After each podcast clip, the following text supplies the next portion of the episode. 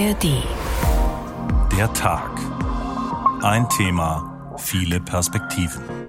Mit Oliver Glab, herzlich willkommen. Luftkampf, die Abwehr von Drohnen und Marschflugkörpern, der Schutz von Städten, Flugplätzen, Häfen. Wir fliegen hier keine Szenarien offensiver Art. This is an exercise Wir zeigen, dass genau dieses NATO-Territorium unsere rote Linie ist. to anybody who's watching, and that includes Mr. Putin. Diese Übung ist im Signal gegen niemanden gerichtet. Nach allem, was wir wissen, ist in naher Zukunft kein Frieden in Sicht. Von heute an wird zehn Tage lang geübt am Himmel über Deutschland, weil unsere Luftwaffe testen will, wie gut sie und ihre NATO-Verbündeten unseren Luftraum zu sichern imstande sind. Von heute an werden aber auch zehn Tage lang Signale gesendet aus unserem Luftraum, sicherheitspolitische Signale, damit auch potenzielle Feinde sehen, wie gut wir unseren Luftraum zu sichern imstande sind. Und deshalb wird von heute an auch zehn Tage lang versucht, potenzielle Feinde abzuschrecken von möglichen Angriffen auf den deutschen Luftraum und den der NATO insgesamt. Übung, Selbstdarstellung, Abschreckung, das sind die klassischen Zwecke eines Manövers. Gerade auch des Manövers, das heute begonnen hat. Es heißt Air Defender 23 und es ist das größte Luftwaffenmanöver seit Bestehen der NATO. Allerdings kein offizielles NATO-Manöver, sondern initiiert und geleitet von der Bundeswehr. Aber es beteiligen sich zahlreiche NATO-Staaten daran, 25 an der Zahl, und an die 250 Militärflugzeuge kommen dabei zum Einsatz und bis zu 10.000 Soldatinnen und Soldaten. Muskelspiel in der Luft, das Großmanöver Air Defender, so heißt diesmal der Tag. Ein Thema, viele Perspektiven, sowohl die Sendung als auch der anschließende Podcast in der ARD Audiothek. Wir wollen nicht nur wissen, wie dieses Manöver abläuft und welche Herausforderungen es mit sich bringt in der Luft und am Boden, sondern auch welche Erkenntnisse sich unsere Militärs davon erhoffen, welche Signale es senden kann und ob es sinnvoll und klug ist, ausgerechnet in einer Zeit internationaler Spannungen und eines Krieges in Europa am Himmel die Muskeln spielen zu lassen. Von heute bis zum 23. Juni wird jedes Übungsgebiet einmal an jedem Werktag für mehrere Stunden tagsüber von jeweils 40 bis 80 Flugzeugen überflogen. Davon werden viele Menschen einiges mitbekommen. Und so beleuchtet der Tag ein Thema viele Perspektiven, das Großmanöver Air Defender zunächst mal nicht aus der Vogelperspektive, nicht aus der Luft, sondern vom Boden aus. Jörg Meyer ist Bürgermeister der Tausendseelengemeinde Jagel in Schleswig-Holstein, direkt neben dem Luftwaffenstützpunkt dort, einem der Hauptdrehkreuze für das Manöver Air Defender. Guten Tag, Herr Meyer. Hallo, guten Tag.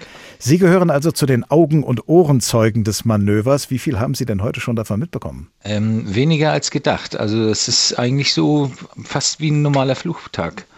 Es gab Landungen, es gab äh, Landungsstarts und Flugbetrieb, aber ähm, nicht übermäßig mehr als sonst.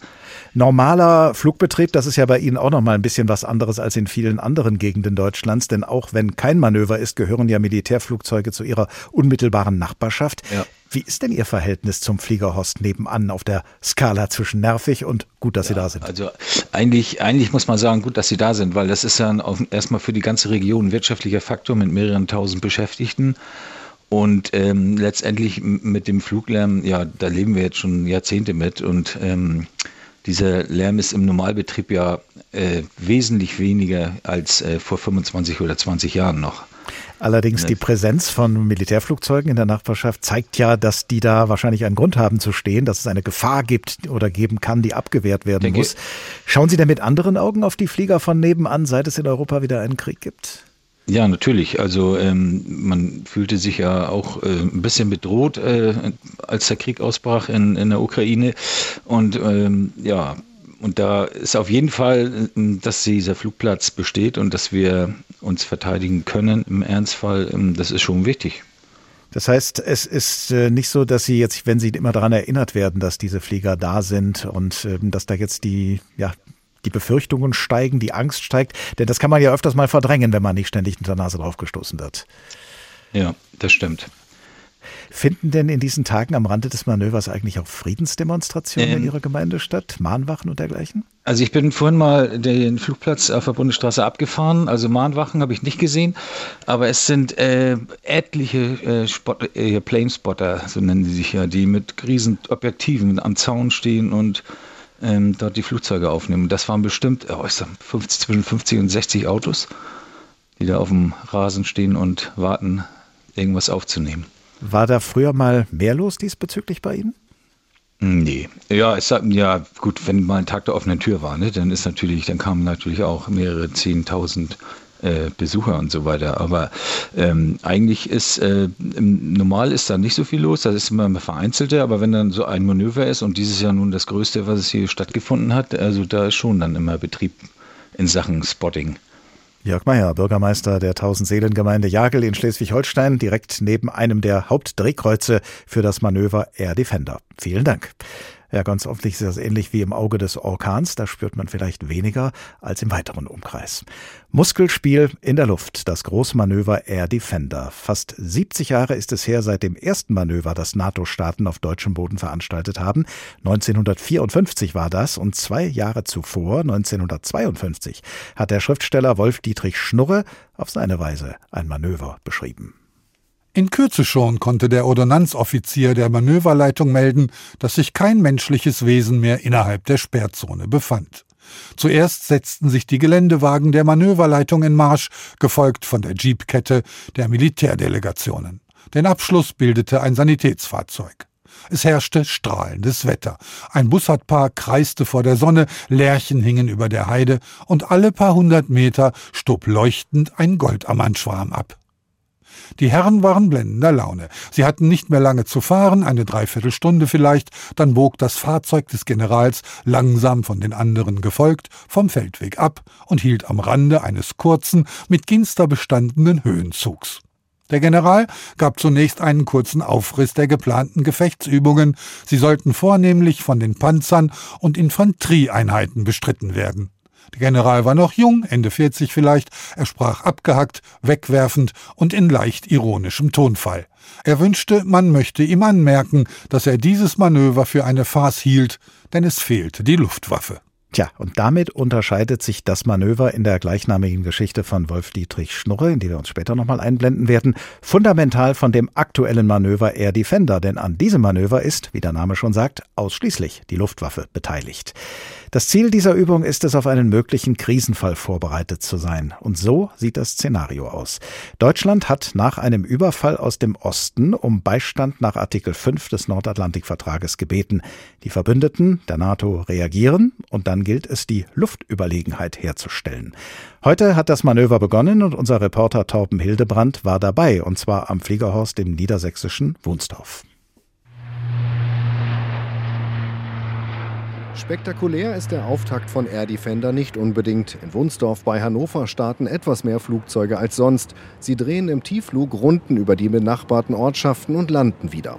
Aufwärmflüge, auch damit amerikanische Piloten das Übungsgebiet kennenlernen. Und doch ist der Tag etwas Besonderes. Deutschland und die Verbündeten starten die größte Luftübung seit Bestehen der NATO die ausgerechnet in die Zeit des russischen Krieges gegen die Ukraine fällt. Der Chef der deutschen Luftwaffe, Ingo Gerhards, betont den defensiven Charakter von Air Defender. Diese Übung ist im Signal gegen niemanden gerichtet. Es ist ein Signal an uns, an innen gerichtet, in die NATO hinein, es sind überwiegend NATO-Staaten, die an dieser Übung teilnehmen, die deutsch geführt ist, dass wir in der Lage sind, dieses Land und dieses Bündnis zu verteidigen. Gerhards steht auf dem Rollfeld in Wunsdorf. Es ist heiß und windig. Hinter ihm haben sie einen deutschen Airbus A400M und eine amerikanische Herkules-Transportmaschine aufgestellt. Eva Högel, die Wehrbeauftragte des Bundestags, ist auch da. Auch sie betont Air Defender. Damit soll geübt werden, sich zu verteidigen, falls ein NATO-Staat angegriffen wird. Diese Übung findet ja ganz bewusst auf einem Level statt, der nicht zur Eskalation beitragen soll, sondern es ist natürlich eine massive Präsenz. Das ist auch wichtig, ein deutliches Signal gegenüber Russland zu senden. Aber es soll eben auch abgewogen und differenziert sein. Massive Präsenz, das heißt 250 Flugzeuge, 10.000 Soldatinnen und Soldaten und ab jetzt jeden Tag Flüge über Deutschland und Europa. Zehn Tage dauert das Manöver insgesamt. Besonders an den Standorten der Kampfflugzeuge kann es laut werden. Im Norden sind das Schleswig-Jagel und Hohn, im Süden der Luftwaffenstützpunkt Lechfeld. Die ersten Jets sind zum Auftakt Richtung Osten abgehoben, sagt der Inspekteur der Luftwaffe Gerhards. Wir haben einige Kampfflugzeuge, die schon nach Litauen verlegen. Das ist das, was unsere östlichen Bündnispartner verlangen. Diese Rückversicherung, dass wir zeigen, auch sie sind natürlich Teil, integraler Bestandteil dieser NATO. Wunsdorf ist logistische Drehscheibe. Über den Fliegerhorst vor den Toren Hannovers haben die Amerikaner ihr Material nach Deutschland gebracht. Und auf dem Gelände ist das größte mobile Feldtanklager aufgebaut worden, das es in Deutschland je gab. Mehr als 2,4 Millionen Liter Flugbenzin lagern in riesigen Tanks, ein paar hundert Meter entfernt von der Startbahn in Wunsdorf. Übungen für den Ernstfall, der hoffentlich nie eintritt, wie Niedersachsens Ministerpräsident Stefan Weil betont. Dass wir uns wünschen, dass niemals eine solche Verlegung notwendig wird, wie sie hier geübt wird. Das liegt auf der Hand, aber gleichzeitig ist es besser, wenn man gewappnet ist. Die meisten Luftoperationen werden in drei Übungsräumen stattfinden. Die sind für den zivilen Luftverkehr dann gesperrt. Sie liegen im Nordwesten, über Ostdeutschland und im Süden. Die Flugzeugbesatzungen trainieren zum Teil in großer Höhe und über offener See, damit Anwohner wenig belastet werden. Ob die Bundeswehr dieses Versprechen einhalten kann, wird sich in den nächsten Tagen zeigen. Soweit der Bericht unseres Reporters Torben Hildebrand zum Auftakt des Luftwaffenmanövers Air Defender. In dem Begriff Manöver oder französisch Manœuvre stecken die beiden französischen Wörter für Hand und Werk. Bei einem Manöver zeigen also die Streitkräfte, in diesem Fall die Luftstreitkräfte, ob sie ihr Handwerk verstehen und ob sie dafür sorgen können, dass ihnen niemand ins Handwerk pfuscht. Unter diesem Aspekt schauen wir uns das Manöver mit dem Namen Air Defender jetzt mal genauer an und dabei hilft uns Oberst AD Wolfgang Richter von der Stiftung Wissenschaft und Politik. Guten Tag. Schönen guten Tag, Herr Klapp. Ich habe gelesen, dass sich Luftstreitkräfte meist an Manövern anderer Truppengattungen beteiligen und dass eigenständige Manöver der Luftstreitkräfte relativ selten sind. Warum ist das so? Ja, weil in der Regel ja die verbundenen Operationen geführt werden. Also die Landstreitkräfte verteidigen sozusagen das Territorium am Boden und die Luftstreitkräfte führen den Luftkrieg darüber, aber auch zugunsten der Landstreitkräfte, um sie zu unterstützen. Aber sie führen natürlich auch einen eigenständigen Luftkrieg, nämlich dann, wenn es um Ziele in der Tiefe geht zum Beispiel. Und äh, sie sorgen auch dafür, dass äh, die Operationsfreiheit der Landstreitkräfte erhalten bleibt, indem der Begriff Luftüberlegenheit fiel ja gerade eben, indem sie versuchen, die Luftüberlegenheit herzustellen, sodass die Operationsfreiheit äh, gewährleistet ist. Und da gibt es natürlich äh, bei der Luftwaffe selber so viele äh, Bereiche, die geübt werden müssen, dass es äh, sicherlich äh, nicht nur lohnenswert ist, sondern absolut nötig ist, bei einer bei einem Bündnis von mittlerweile 31 Nationen, dass man das auch mal probiert, übt und dass man sich sicher ist, dass die Einzelteile dann auch klappen. Also Sie sprachen vom Handwerk, das ist richtig. Und wir können ja gleich über diese Einzelteile nochmal reden. Ja, ist zunächst mal, um darauf nochmal zurückzukommen, Luftüberlegenheit bei der Landesverteidigung im Grunde schon die halbe Miete oder sogar mehr als die halbe Miete?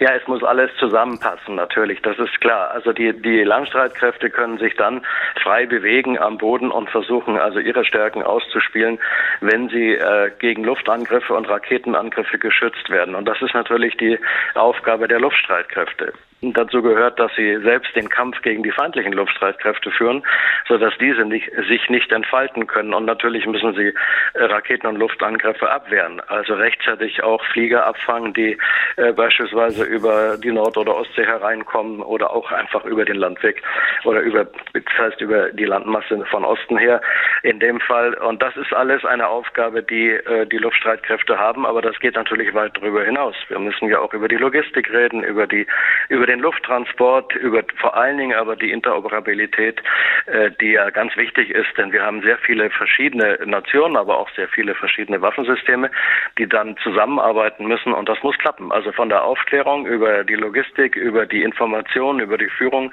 die Luftraumordnung bis hin dann zur Führung von Angriffsoperationen. All das äh, wird hier auch geübt.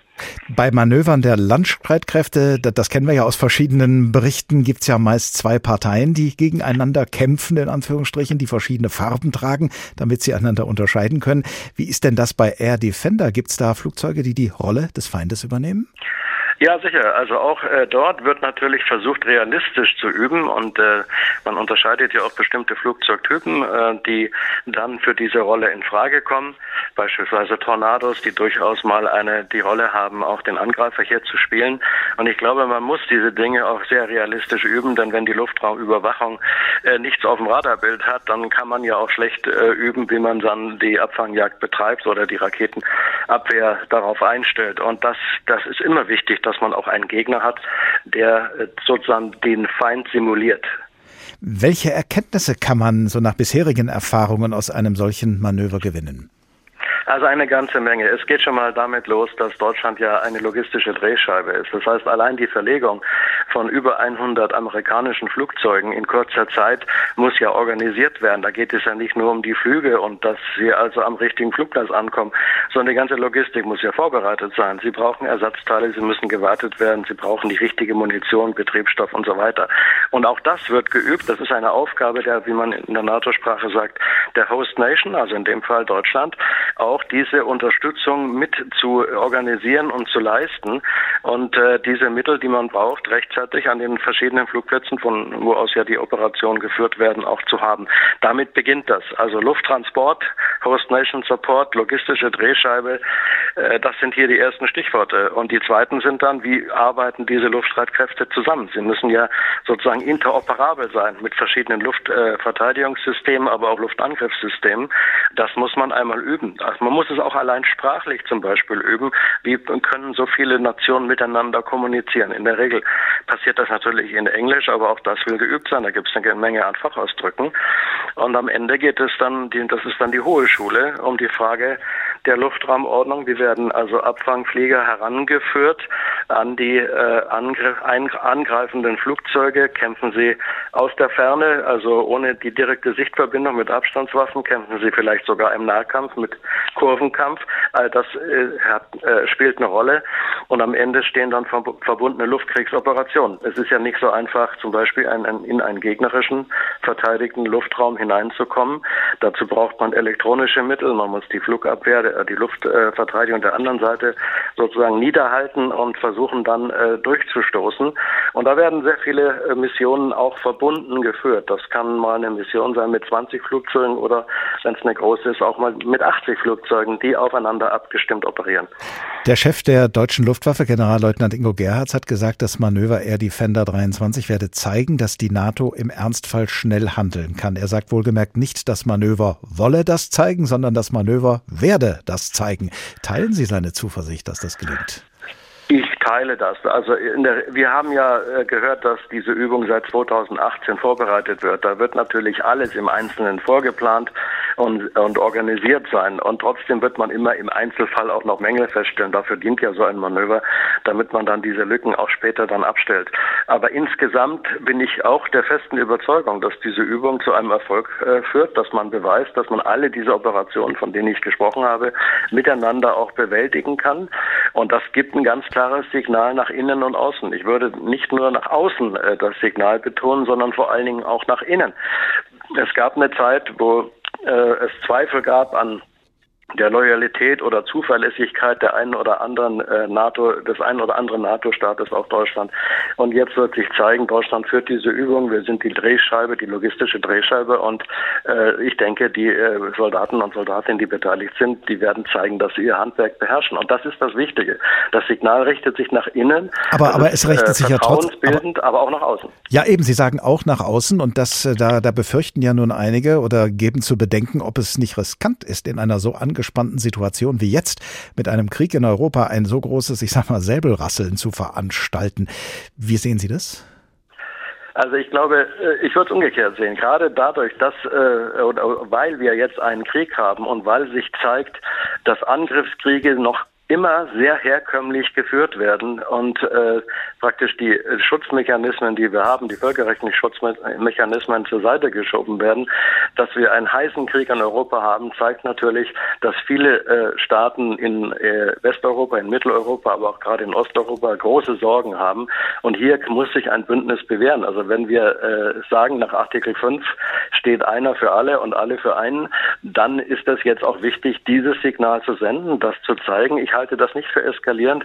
Es wäre eskalierend, wenn man es unmittelbar an der ukrainischen Grenze jetzt führen würde oder an der russischen Grenze. Aber das, das findet ja nicht statt. Das Manöver findet in drei Übungsgebieten, im Wesentlichen in Deutschland statt, auch wenn von hier aus einzelne Missionen nach Rumänien oder in die baltischen Staaten äh, zur natürlich gehen.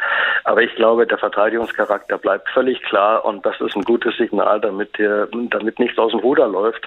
Und das ist aus meiner Sicht eher äh, risikosenkend als äh, wenn man Zweifel lässt.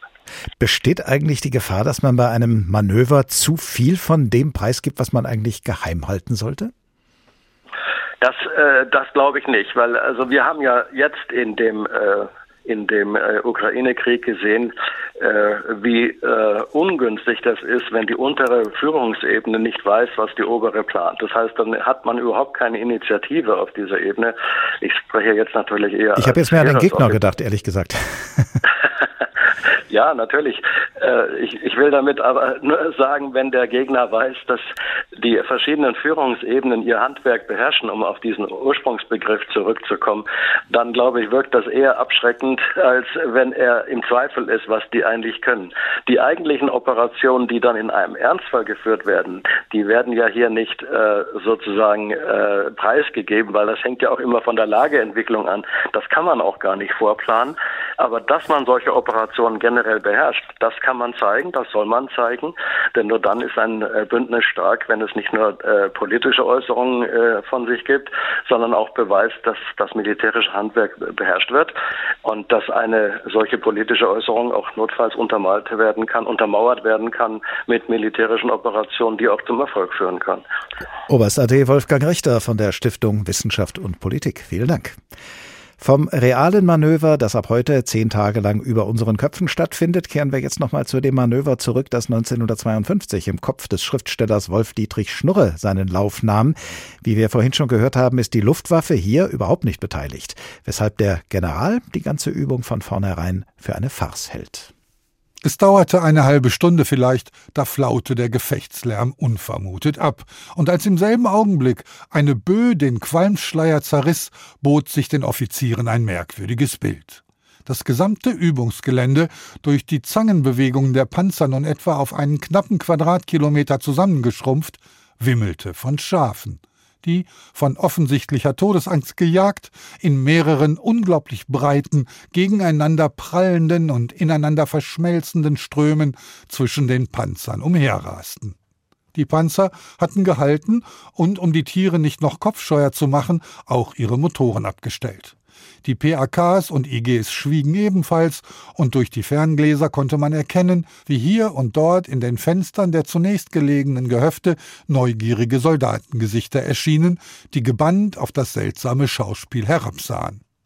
Auch die Turmlucks der Panzer gingen jetzt auf, immer zwei bis drei ölverschmierten Gesichtern Raum lassend, und plötzlich war die Luft, eben noch bis zum Bersten geschwellt von Gefechtslärm, mit nichts angefüllt als dem tausend- und abertausendfachen Getrappel der Schafhufe, einem Geräusch, das sich auf dem ausgedörrten Boden wie ein gewaltiger, drohend aufbrandender Trommelwirbel anhörte, der lediglich hin und wieder mal ein halb ersticktes Blöken freigab. Tja, bei einem Luftwaffenmanöver kann so etwas nicht passieren, denn in der Luft am Himmel gibt's keine Schafe, nur Schäfchenwolken. Und die können hochmodernen Militärflugzeugen nicht in die Quere kommen. Muskelspiel in der Luft, das Großmanöver Air Defender. Damit beschäftigt sich der Tag, den Sie gerade hören. Der Tag, ein Thema, viele Perspektiven. Und unsere nächste Perspektive ist ein Blick in den Rückspiegel, und zwar zurück in das Jahr 1983 auch ein Manöverjahr, und zwar auf einem der Höhepunkte des Kalten Krieges. Mein Kollege Thorsten Schweinhardt nimmt uns jetzt ein paar Minuten lang mit in dieses Jahr, als die Weltuntergangsuhr, eine symbolische Uhr in der Zeitschrift für Atomwissenschaftler, auf drei Minuten vor zwölf stand. So nah am Weltuntergang wie seit den 50er Jahren nicht mehr. Die Angst war lange nicht so groß. Die Raketen stehen auf Achtung,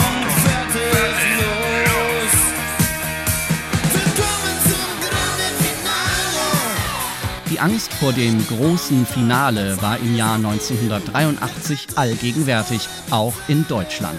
Ab Ende des Jahres begann die NATO, Pershing 2 Mittelstreckenraketen auf dem Gebiet der Bundesrepublik zu stationieren. Raketen, die Atomsprengköpfe tragen konnten und auf Osteuropa gerichtet waren. Stopp, stopp, stopp den Krieg und aus der NATO raus. Entlang einer 108 Kilometer Route Stuttgart-Neu-Ulm hatte die Friedensbewegung eine Menschenkette aus fast 200.000 Demonstranten organisiert. Sich in Frieden die Hände reichen, Danach sah es 1983 zwischen Moskau und Washington jedoch gar nicht aus. Im Gegenteil, die Zeichen standen auf Aufrüstung. Russische SS-20 Mittelstreckenraketen in Osteuropa und bald auch amerikanische Pershing II in Deutschland. Auch verbal wurde aufgerüstet. Im März 1983 bezeichnete der damalige US-Präsident Ronald Reagan in einer Rede die Sowjetunion als das Reich des Bösen. Ich rufe Sie auf, sich in Ihren Diskussionen über das Einfrieren der nuklearen Aufrüstung vor der Versuchung des Stolzes zu hüten. Davor die Tatsachen der Geschichte und die aggressiven Antriebskräfte des Reichs des Bösen zu ignorieren. Russland und die USA, beide waren 1983 mehr oder weniger überzeugt, ein Angriff des Gegners mit Atomwaffen war nur eine Frage der Zeit. Die Lage eskalierte weiter, als sich im September 1983 ein südkoreanisches Passagierflugzeug in den sowjetischen Luftraum verirrte. Nach vergeblichen Warnungen schossen russische Abfangjäger die Boeing 747 ab. Alle 269 Menschen an Bord starben. Präsident Reagan verurteilte den Abschuss als Verbrechen gegen die Menschlichkeit. Was soll man von einer Regierung halten, die Frieden und weltweite Abrüstung propagiert und dann so gefühllos eine terroristische Tat begeht, in der Unschuldige ums Leben kommen? Am 26. September 1983, kurz nach Mitternacht, heulten die Sirenen des sowjetischen Frühwarnsystems. Die Überwachungssatelliten meldeten den Start einer amerikanischen Atomrakete mit Kurs auf Russland. Dem diensthabenden Oberstleutnant Stanislav Petrov blieben nur Minuten, um zu entscheiden, griffen die USA wirklich mit Atomwaffen an? Ja, aber warum dann nur mit einer einzelnen Rakete?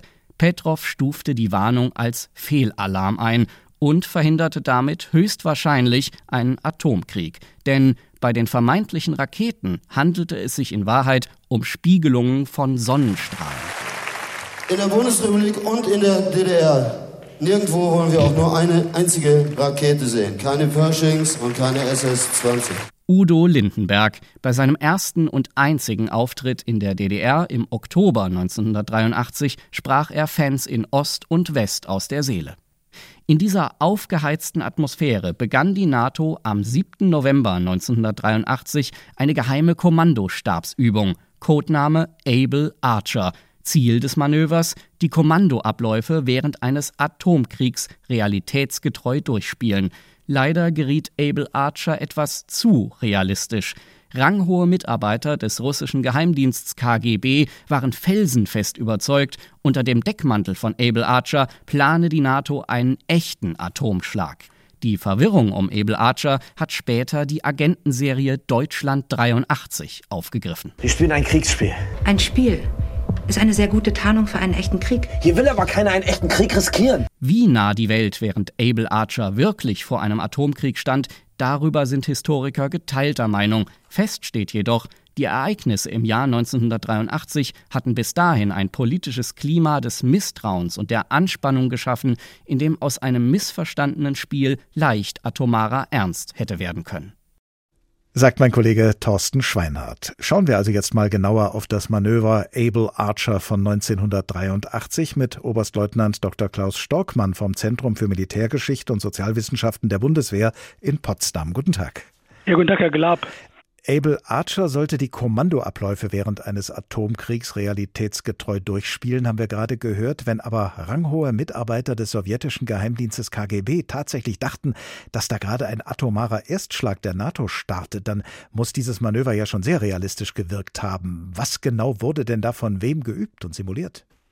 Das Ganze war eine Stabsrahmenübung. Das heißt, da flogen keine Flugzeuge wie heute bei Air Defender und da rollten auch keine Panzer wie bei Manövern. Das Ganze fand nur hinter den verschlossenen Türen der Stäbe und auch der Bunker statt. Das nennen wir Militärs Stabsrahmenübung. Also ohne Truppe, nur diejenigen, die bei den Befehlsgebungsprozessen beteiligt sind. Und was wurde geübt? Es wurde geübt der Übergang vom konventionellen Krieg zum Nuklearkrieg. Die politischen und militärischen Entscheidungsprozesse beim Übergang zum nuklearen Krieg, beim Einsatz von Atomwaffen und anschließend natürlich die Kommunikation für den Einsatz der Nuklearwaffen. Und das Ganze wurde fünf Tage lang im November 83 geübt. Wenn das hinter verschlossenen Türen vorwiegend geübt worden ist und man im Himmel und auf dem Boden im Grunde gar nichts gesehen hat, dann heißt das doch, dass die Sowjets das damals abgehört haben müssen, wenn sie da überhaupt Anlass hatten, sich Sorgen zu machen. Das ist eine spannende Frage. Wir wissen bis heute nicht genau, was die Sowjets wussten über dieses Manöver. Denn anders als bei Air Defender heute wurde die Übung Elbe Archer den Sowjets vorher nicht angekündigt. Die war streng geheim, die war top secret. Historiker bezweifeln, ob die Sowjets damals überhaupt irgendetwas von Elbe Archer mitbekommen haben, im Vorfeld oder währenddessen. Oder ob nicht erst hinterher, sozusagen ex post, die ganze Geschichte über Elbe Archer aufgebauscht und aufgeblasen wurde und zu einer großen Gefahr stilisiert wurde. Wir wissen nicht, was die Sowjets damals wussten. Fakt ist, die Öffentlichkeit wusste nichts. Es war eine ganz geheime Übung. Kann man denn Able Archer mit dem, was man heute darüber weiß, aus Ihrer Sicht zu Recht als eine realistische Simulation eines Atomkriegs beschreiben? NATO-Übungen, ob jetzt mit Volltruppe oder Stabsübungen, liefen immer so ab, dass in der Regel vier, fünf, sechs Tage lang ein konventioneller Krieg geübt wurde. Und dann am Tag sechs oder sieben setzte im Übungsszenario, wir nennen das Übungsszenario, setzte dann der Gegner Atomwaffen ein oder chemische Waffen oder überschritt eine Linie mit seinen Truppen, die für die NATO existenziell zu halten war und dadurch der Einsatz von Nuklearwaffen durch die NATO nun geboten schien. Und dann übte die NATO sagen, die Entscheidungsprozesse am Tag 6 oder am Tag 7 dieser Übungen zum Einsatz von nuklearen Waffen und mit dem Befehl, mit der Entscheidung zum Einsatz von nuklearen Waffen endeten diese Übungen immer. Das heißt, der Einsatz der nuklearen Waffen selbst wurde gar nicht mehr äh, theoretisch geübt. Bei Elbe Archer war alles anders. Bei Elbe Archer wurde der Einsatz der nuklearen Waffen vom Tag 1 an der Übung durchgespielt. Man hatte im Szenario schon vier Tage Vorlauf. Das heißt, vor dem Tag 1 der Übung am 7. November 83 gab es gespielt vorab auf dem Papier schon vier Tage Krieg. Orange, das war der Gegner, der hieß Orange, nicht rot, orange, hat äh, bestimmte Linien in Westdeutschland und in Westeuropa überschritten. Der Angriff lief, sie setzten im Szenario Chemiewaffen ein und die NATO musste reagieren. Und der SACEUR, das war der Supreme Allied Commander in Europa, ein amerikanischer General, der hatte die Entscheidungsgewalt über den Einsatz von Nuklearwaffen. Und der verlangte nun von der politischen Führung Richtlinien über den Einsatz von Nuklearwaffen, damit er diese dann in der Lage heraus ausführen kann. Ging es denn der damaligen NATO-Führung, der militärischen und der ja. politischen, nur darum, das jetzt mal realistisch zu üben, intern, oder war damit auch die Absicht verbunden, ein Signal auszusenden an die Sowjetunion? Das ist spannend, weil oftmals werden Übungen als Mittel der indirekten geheimen Kommunikation zum Gegner benutzt, weil man denkt, der Gegner kriegt das mit und dann kann er diese indirekte Message in seine Planungen einbeziehen und vielleicht einen Schritt zurückgehen. Nicht eskalieren, sondern wieder deeskalieren, weil er merkt, der Gegner geht auch auf Eskalation. Das heißt, man geht lieber einen Schritt zurück. Das gibt es, dieses Spiel.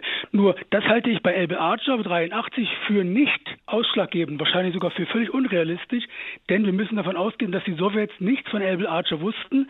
Zumindest nahm die NATO an, dass die Türen dicht sind, dass die Geheimhaltung funktioniert und dass Elbe Archer also nicht bekannt ist. Es sollte auf keinen Fall damit eine Botschaft kommuniziert werden nach Moskau. Es sollte rein intern und möglichst geheim die Entscheidungsabläufe für den Einsatz von Nuklearwaffen geübt werden. Halten Sie es denn für möglich, dass dieses Manöver damals in einen Krieg hätte münden können, beziehungsweise das Manöver überhaupt diese Gefahr in sich bergen, in einen Krieg zu münden? bei Manövern mit Volltruppe, wenn also Panzer rollten, wenn Flugzeuge flogen, wenn Soldaten marschierten, bis zu 50, 60.000 Soldaten bei den großen Manövern, auch 83, nicht bei Elbe Archer, aber bei den anderen Manövern. Das blieb nicht geheim.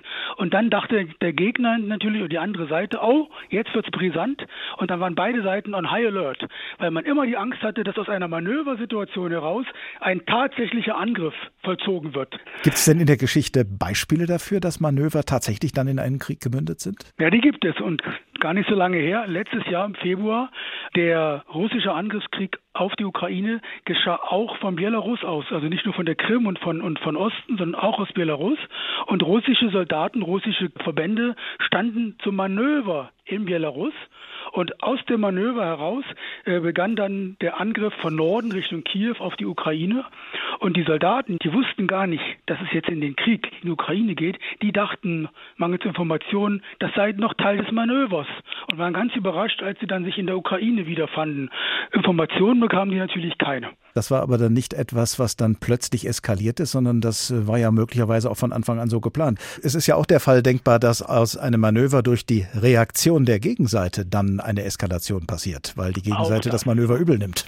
Das wäre möglich, das gab es aber in der Geschichte nicht. Im Ersten Weltkrieg haben wir 1914 die Juli-Krise. Da gab es vier Wochen Mobilmachung auf allen Seiten mit viel nationalem Getöse. Mit viel Getöse und Brambam und äh, alle stiegen in die Züge und fuhren in die Kasernen und fuhren an die Front auf nach Paris. Das war alles andere als geheim und das war auch kein Manöver. Im Zweiten Weltkrieg haben wir die blitzartigen Überfälle der Wehrmacht auf Polen, dann äh, auf Dänemark, Norwegen, Benelux, Frankreich und dann auf die Sowjetunion. Das geschah auch nicht aus einem Manöver heraus, sondern aus versteckten, wir sagen beim Militär verdeckten Bereitstellungsräumen. Aus Bereitstellungsräumen an der Grenze heraus begann dann der ohne Kriegserklärung der Angriff. Auch das waren keine Manöver. Also mir fällt kein Beispiel ein aus der neueren Kriegsgeschichte, Militärgeschichte, dass aus einem Manöver heraus tatsächlich ein Krieg begonnen. Nein. Sind gleichwohl aus dem Able Archer Manöver von damals und aus der möglicherweise brenzligen Situation drumherum Lehren gezogen worden für die Planung und Kommunikation bei späteren Manövern? Als Ende 83, Anfang 84 den Amerikanern klar wurde, dass die sowjetische Seite, die Militärs, aber auch die Geheimdienste, das ist ja ein Wechselspiel, mit Informationen, dass die die Herbstkrise 83, Elbe Archer und noch die anderen Manöver, wir müssen über die anderen Manöver nochmal reden, äh, die da tatsächlich stattfanden im Herbst 83, dass die das als ernste Bedrohung, als real möglichen Angriff gewertet haben in Moskau und in den Stäben. Da bekamen die, die Militärs auch in Washington äh, mal, im Nachhinein fast Angst vor sich selbst, was da hätte passieren können, was man gar nicht mitgekriegt hat. Und ja, man zog daraus eine Lehre und die, die Lehre hat auch was mit der Frage zu tun, ob man aus einem Manöver einen Krieg beginnt, ihre Frage zuvor. Denn man setzte Manöverbeobachter ein. Ost und West, NATO-Warschauer Pakt, auch beide deutschen Staaten begannen ab 1987 intensive Manöverbeobachtungen jeweils bei der anderen Seite. Das Ganze wurde beschlossen im Rahmen äh, der Nachfolgeverhandlungen zur Konferenz über Sicherheit und Zusammenarbeit in Europa, KSZE. Ähm, das waren die Sicherheits-, die Vertrauens- und sicherheitsbildenden Maßnahmen in Wien und in Stockholm. Und Anfang 87 wurde das Stockholmer Abkommen unterzeichnet. Und das hieß, das beinhaltete folgende Punkte.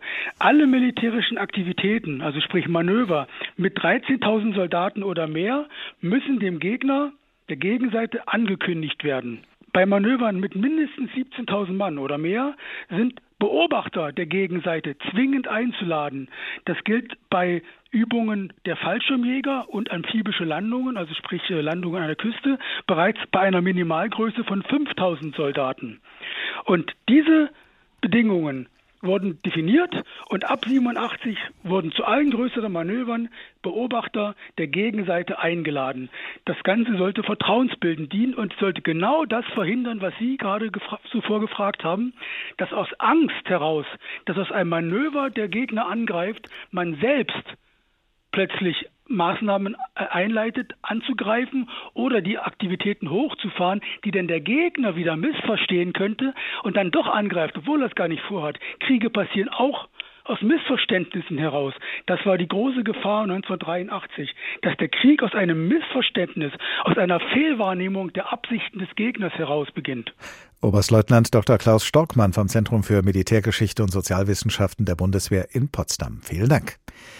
Schauen wir an dieser Stelle nochmal auf das Manöver in der gleichnamigen Geschichte von Wolf-Dietrich Schnurre. Ein Manöver der Landstreitkräfte auf dem Boden und deshalb in diesem Falle ein gefundenes Fressen für das Störmanöver einer Schafherde. Dabei hätte das Gelände doch eigentlich evakuiert sein müssen. Der General, fleckig vor Zorn im Gesicht, sah sich nach seinem Ordonnanzoffizier um, der mit der Evakuierung des Geländes beauftragt gewesen war. Der war blass geworden, er stammelte einige unbeholfene Entschuldigungen und vermochte sich nur mühsam so weit zu rechtfertigen, dass er behauptete, die Schafe können einzig von außerhalb des Gefechtsgeländes eingebrochen sein. Mit Rücksicht auf die anwesenden Gäste verbiss sich der General eine Erwiderung und rief den Gefechtsstand an. Die Schafe, befahl er mit bebender Stimme, hätten umgehend zu verschwinden. Die verantwortlichen Herren sollten sofort die entsprechenden Befehle erteilen.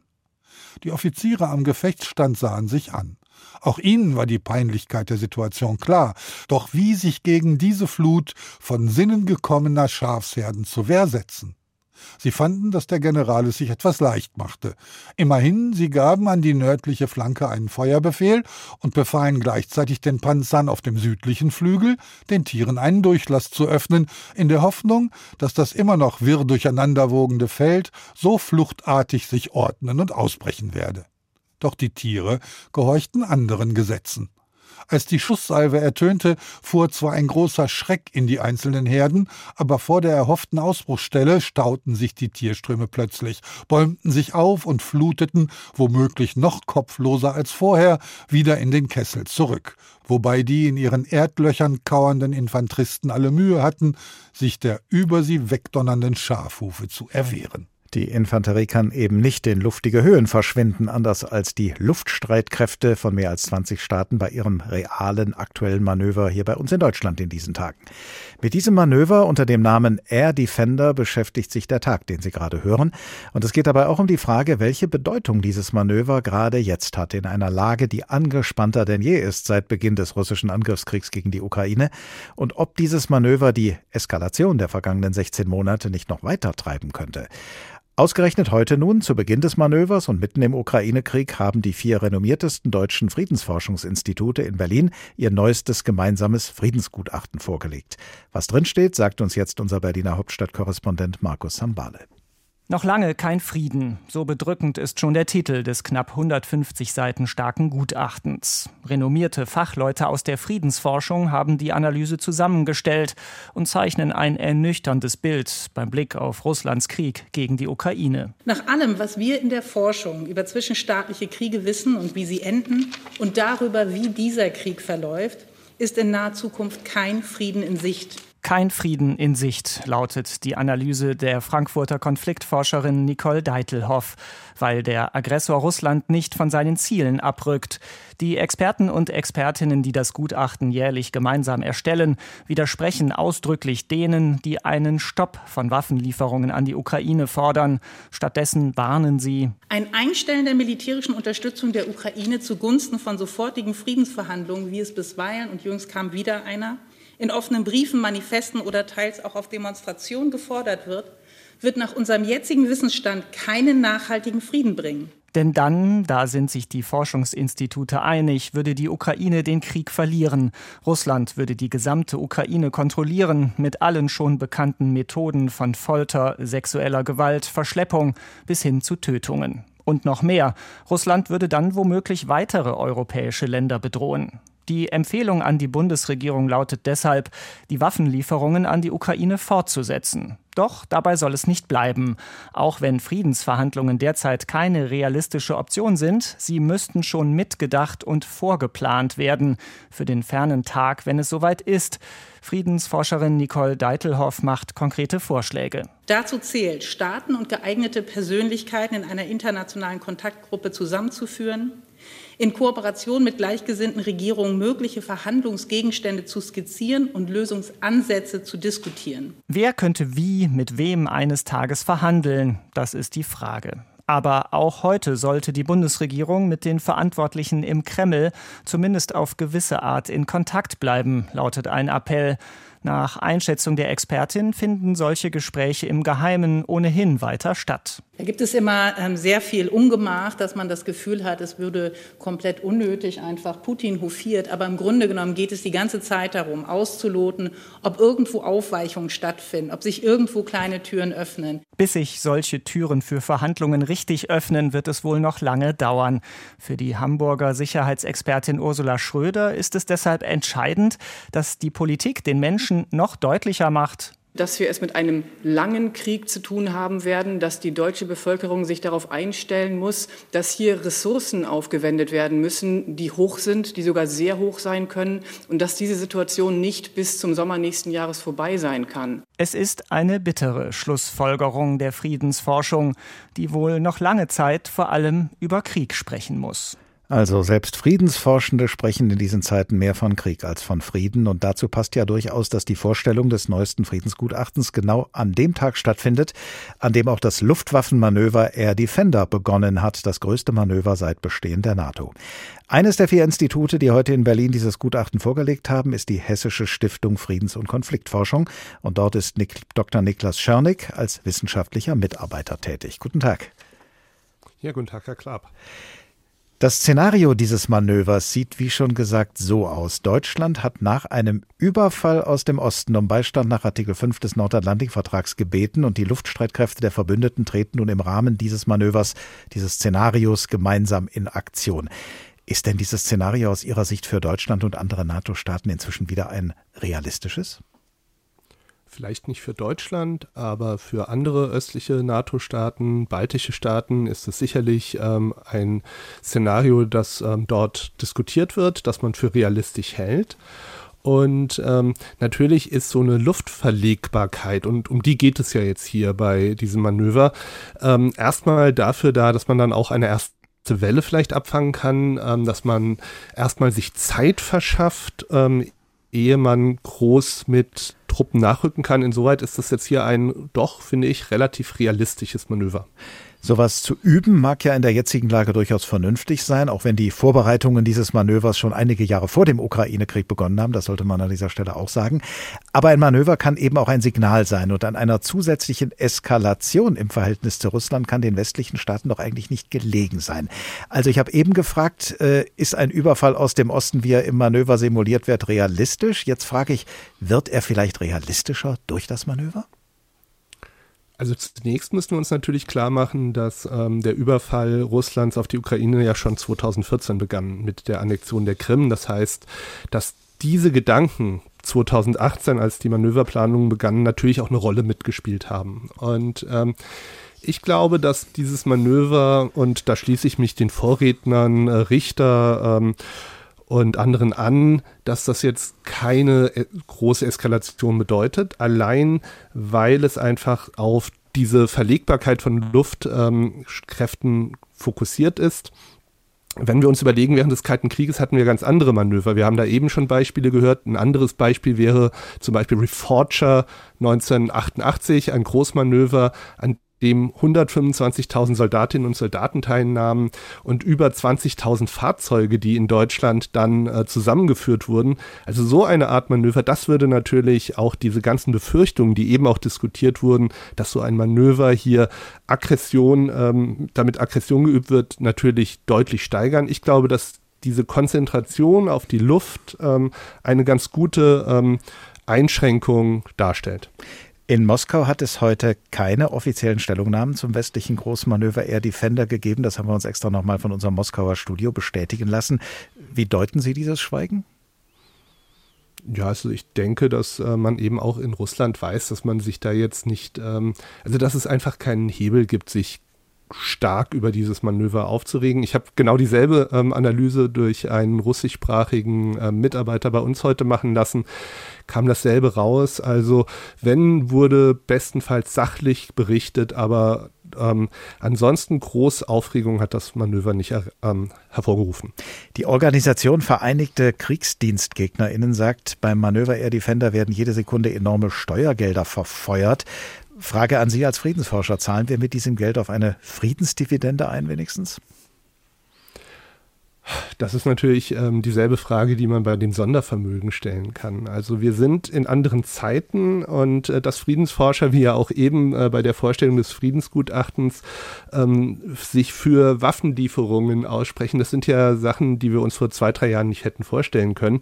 Insoweit als Friedensforscher wäre ich natürlich gerne in einer Welt, wo wir wieder abrüsten können, wo wir weniger Rüstung haben, wo es auch nicht notwendig ist, groß angelegt ähm, Manöver durchzuführen.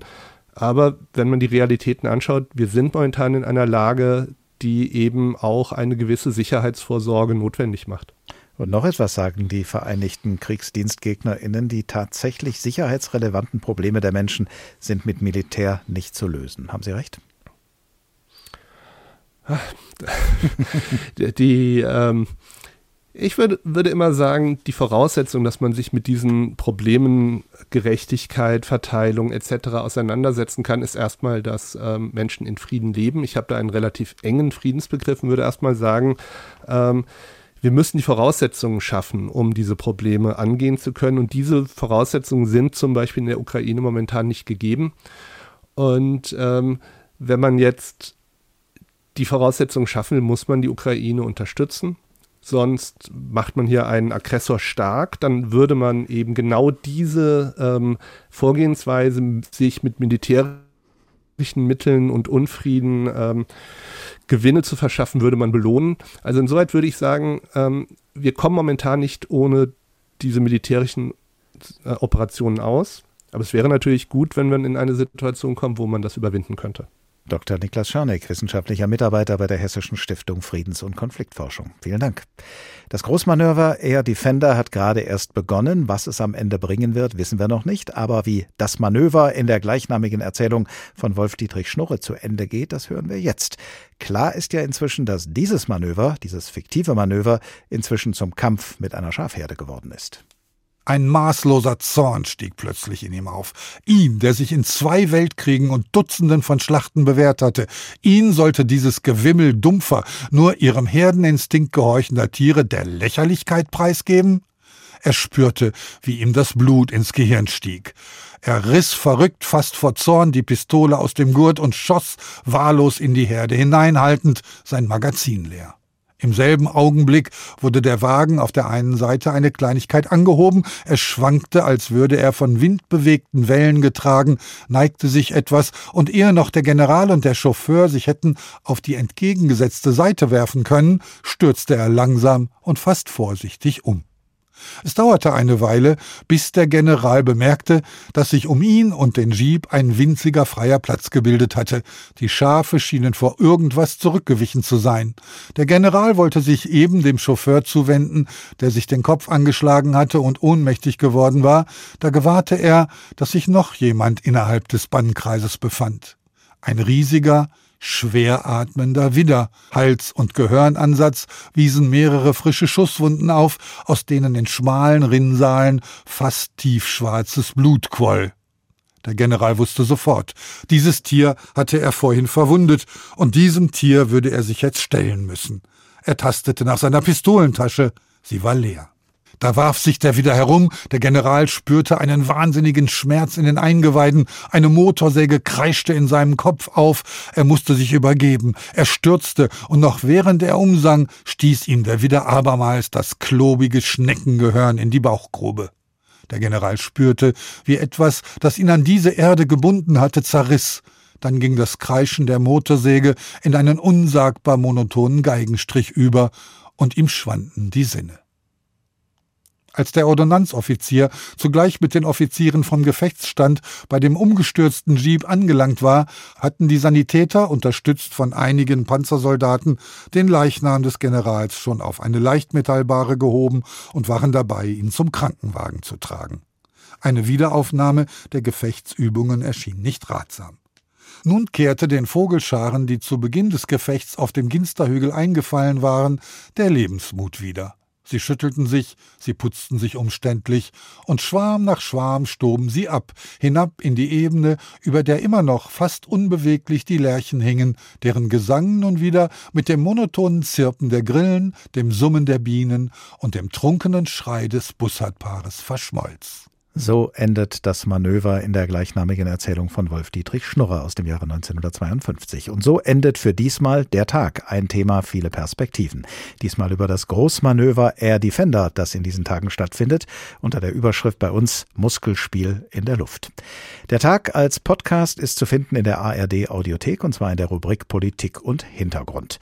Und dort in der Audiothek finden Sie auch andere Podcasts, zum Beispiel einen Podcast von MDR aktuell mit dem Titel Was tun, Herr General? Da geht es um Einschätzungen des früheren NATO-Generals Erhard Bühler zur militärischen Lage im Ukraine-Krieg.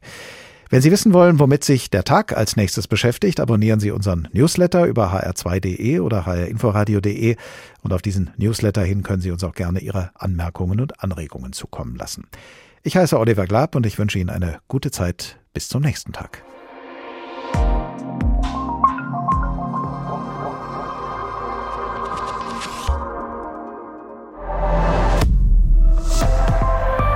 ARD